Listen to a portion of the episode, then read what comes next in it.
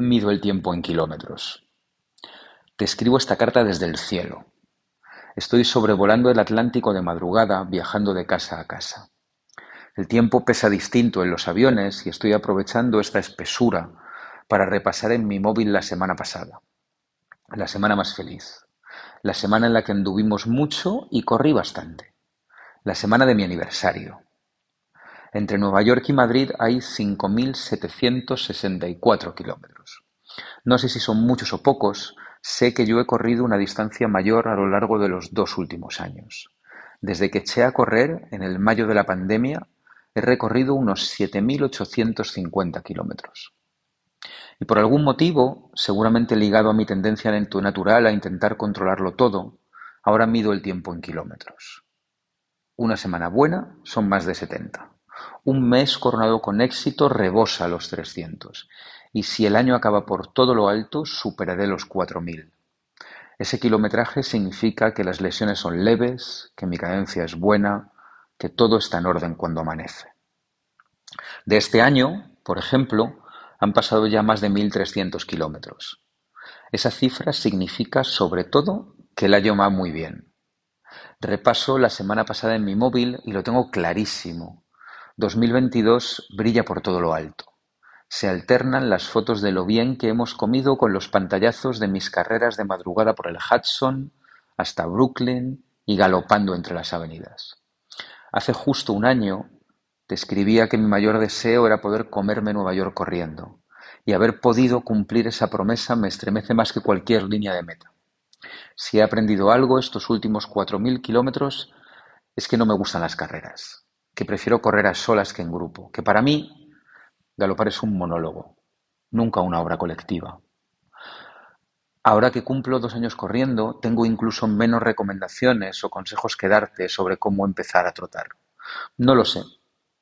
Sencillamente no tengo ni idea. Dos años corriendo no me han hecho especialmente mejor corredor. Mis tiempos no mejoran sustancialmente, pero, pero las madrugadas sí me han fraguado el carácter casi más de lo que han esculpido mi cuerpo. Sigo sin saber muy bien por qué corro, pero ahora ya sí sé que no es por deporte. Correr no es una actividad física, ahora es un ejercicio mental. Salir cada madrugada, honrar el ritual a diario, es una forma de asomarse a uno mismo sin cable ni red. Es a la vez dejarse caer a un pozo y chocar contra un espejo. Sigo sin saber muy bien por qué corro, pero ahora sí sé que satisfacer la rutina contra las inclemencias, contra las excusas o contra el dolor me está afilando algo más que las piernas. Sigo sin saber muy bien por qué corro, pero ahora sí sé que normalizar el sacrificio, convertir la épica en paisaje de tanto iterar el mismo esfuerzo, es una forma sublime de acariciar el poder. No sé por qué corres tú, o por qué sales a pedalear, o subes a un ring a luchar. No sé por qué cargas la barra en la sala o por qué te pones el kimono. No lo sé, pero seguro que puedo entenderlo. Lo que no comprendo es que elijas no hacerlo. Pasar por la puerta sin ver. No sé la de veces que he bajado por J Street camino de la orilla del East River, casi siempre por la mañana para desayunar por Dumbo con Carlos antes de coger el ferry. Pues todas esas veces he pasado por la puerta de Burrow sin verlo. La de momentos felices que he dejado pasar por no saber mirar. Fue Timmy, la mujer que prende el fuego en Alma Nómad, la que me llevó hasta Burrow, un obrador minúsculo en el que Ayako trabaja en voz baja preparando repostería francesa de precisión exquisita.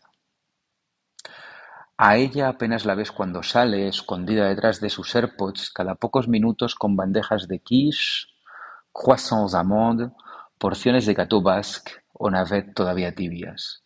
Pero puedes imaginar la delicadeza estremecedora con la que trabaja. Burrow es una elección de humildad. Una pastelería escondida al fondo de un pasillo en un edificio de oficinas en Brooklyn. No tiene cartel, Solo caben tres personas y huye de cualquier alarde. Ha normalizado la perfección y solo lo encuentras si sabes mirar. No sé cómo lo consigue, pero al morder mi desayuno estaba bajo el puente de Manhattan exactamente a la vez que estaba en Tokio y en París. No es magia, es dedicación.